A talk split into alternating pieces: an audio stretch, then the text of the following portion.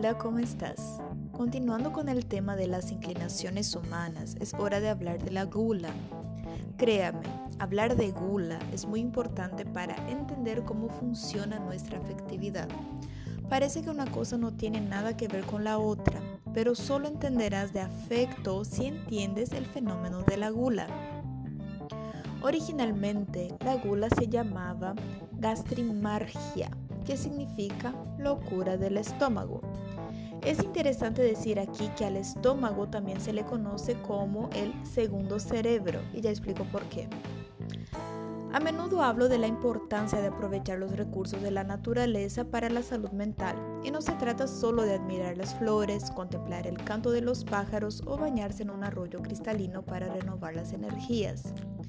La creación divina es perfecta, por eso el sol aporta vitamina D, que es muy necesaria incluso para prevenir la depresión. No solo eso, muchos alimentos contienen triptófano, enzimas digestivas, vitaminas y minerales, además de multitud de nomenclaturas nutricionales que son muy importantes para el perfecto equilibrio de cuerpo y alma. Al comer lo correcto, estamos cuidando nuestra alma, ya que nuestro cuerpo es su morada temporal. Todo el sistema digestivo juega un papel muy importante y nuevamente disfrutar de la comida es un regalo del Creador. Entonces nos sentimos bien al hacer lo correcto. El desorden ocurre nuevamente con su exceso y no solo en cantidad, sino en otros aspectos que hay que tener en cuenta. En el podcast anterior hablé mucho sobre la importancia de privarse de algunos alimentos de recompensa rápida para combatir la lujuria e incluso el ayuno, simplemente porque la gula precede a la lujuria. Preste mucha atención. Toda persona lujuriosa es golosa. Los dos caminan juntos. ¿Ha notado que la primera lección de etiqueta que reciben los niños es el comportamiento en la mesa?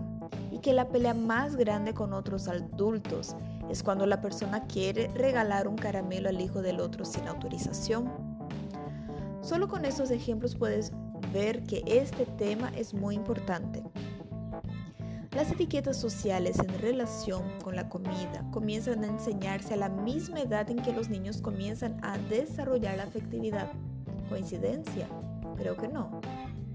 Hasta los tres años, la facultad humana que guía las acciones humanas son las sensaciones, es decir, los cinco sentidos básicos. A partir de los tres años más o menos, entienda que esta no es una regla de cálculo exacta, los niños comienzan a moverse por el mundo a través del afecto. Pero, ¿qué es la afectividad? Se puede definir de varias formas. La primera es el movimiento de elegir entre algo agradable o desagradable. Y esto se hace a través de una memoria sensorial. Les contaré algo bastante personal. Recientemente descubrí que tengo una intolerancia alimentaria al gluten. Las dos últimas veces que comí algo con gluten me sentí tan mal que me eriza la piel solo de recordar. Y es por este recuerdo que digo que si necesito privarme de todos los alimentos que contienen gluten para siempre, será un pequeño precio a pagar para mantenerme saludable. En este momento puedo renunciar a las pizzas, el pan y la pasta que tanto amo solo para no tener un malestar como los últimos que experimenté. Este movimiento que hago es gracias a mi afecto, porque el malestar que provoca esta sustancia en mi cuerpo es algo muy desagradable. Por eso renuncio a algo placentero que son los alimentos con gluten para tener algo aún más placentero que es mi completo bienestar.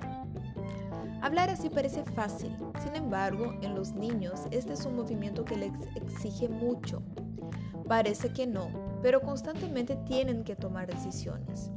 A veces comienzan a portarse mal simplemente porque no quieren ir a un determinado lugar, pero todavía no saben cómo expresar por qué no quieren ir.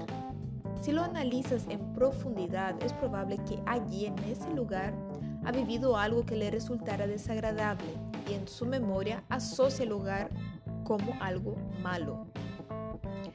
Entonces, para hacer esta comprensión de la afectividad, hablamos de memoria y sensaciones. Así también estamos formando la noción de emociones y sentimientos. Solo que no todo es blanco y negro. Elegir entre lo bueno lo malo. Es fácil. También parece muy sencillo elegir entre algo agradable y algo desagradable. El verdadero problema comienza cuando tenemos que elegir entre dos opciones igualmente buenas y de diferente naturaleza, o cuando tenemos que elegir algo agradable de sensación inmediata o algo agradable de recompensa a medio o largo plazo. Les voy a hablar de algo que afecta a mucha gente, el paladar infantil. No sé si eres esa persona, pero probablemente conozcas a alguien así. Es una persona adulta con suficiente capacidad para entender que los alimentos como las verduras son necesarios para la salud, pero aún así no los come simplemente porque no le gusta. Por supuesto, la pizza y la pasta son mucho más sabrosas que una ensalada de lechuga, pero ¿Crees que vivirás cuánto tiempo comiendo estas cosas sin un aporte nutricional? Y aquí entramos en la primera forma de la gula, la selectividad en la alimentación. ¿O pensaste que la gula es simplemente comer demasiado hasta que no entre más comida en tu estómago? Esta selectividad no ocurre solo con los alimentos de recompensa inmediata. Cuando hablo de recompensa inmediata, es esa sensación de placer que ocurre al mismo tiempo que te pones la comida en la boca. Es lo que ocurre en el malestar de la ansiedad que la persona se calma justo después de, ingerir azúcar. La selectividad también ocurre en la forma exquisita, entre comillas, de comer, donde la persona solo acepta comidas glamurosas o muy bien preparadas. Pero recuerde, cuando una persona tiene hambre, come todo lo que está disponible para matar ese hambre. Y nuevamente, está bien comer alimentos diferentes y más sofisticados de vez en cuando. El problema es cuando se sale de control. En las relaciones sociales, estas personas selectivas con la alimentación suelen ser también con su círculo de amigos, pero teniendo en cuenta criterios que no son muy saludables. Hay quienes solo serán tus amigos si la adulas o dices cosas que ella quiere escuchar. En el momento en que realizas una corrección, automáticamente se enoja. ¿Ves la relación? La persona no es capaz de soportar la más mínima frustración. Las personas con gustos infantiles tienden a tener ese tipo de actitud. Si no soportas comer una ensalada de repollo con vinagre, ¿Crees que puedes aceptar que alguien te diga que eres demasiado estúpido y que tienes que empezar a ser más tolerante? La segunda forma de la gula es aquella en la que se come o bebe en exceso. Este es el principal problema de las personas alcohólicas. Comienzan a beber y no saben el momento de parar. En ese sentido, el principal problema causado por comer y beber en exceso es la torpeza de la inteligencia.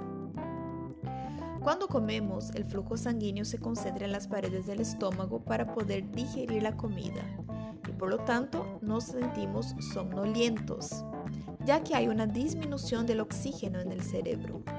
Y cuando la persona no le da descanso al estómago, además de comer en exceso, come muy a menudo, dejando un corto periodo de concentración de la presión arterial en el cerebro. Es decir, comer en exceso deja a la persona con un raciocinio lento.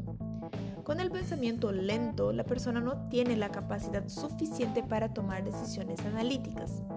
Ella termina pensando con el estómago y toma decisiones al calor de los impulsos. Y la tercera forma de la gula es la anticipación del momento de comer. ¿Recuerdas que una de las hijas de la lujuria es la precipitación?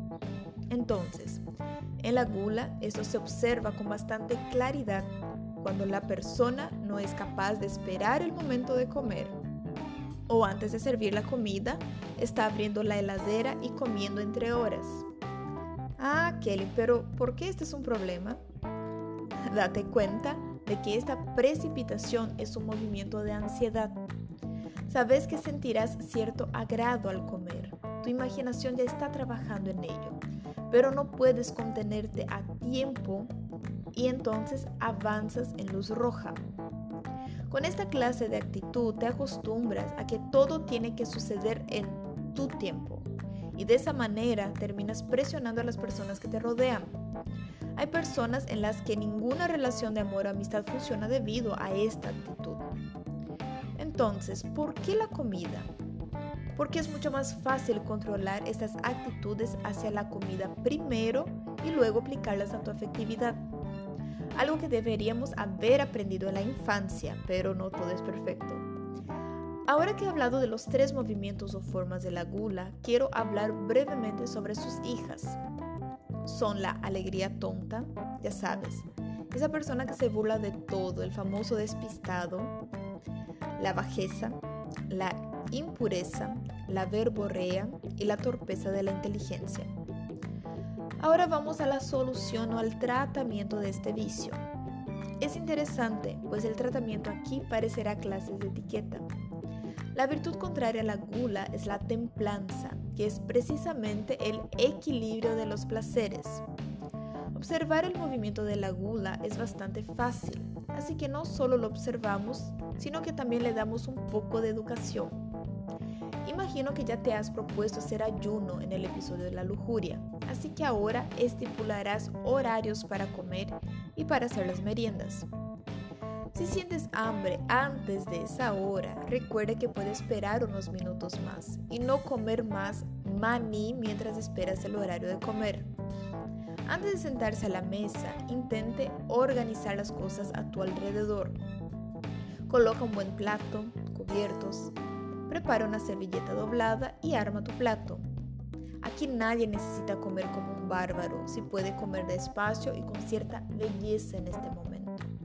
Además, asegúrate de que el momento de comer sea solo para comer y no sigas enviando mensajes, mirando las redes sociales o incluso trabajando mientras comes, al menos durante las comidas principales.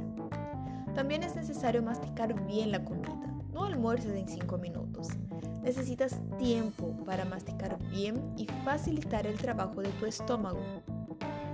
Trate de entender algunas combinaciones de alimentos. Esto se puede hacer de forma intuitiva, como decir que la carne de cerdo se combina con la rúcula. Permítase descansar unos minutos después de una comida y luego vuelva a trabajar. Asimismo, aprende a comer todo o casi todo.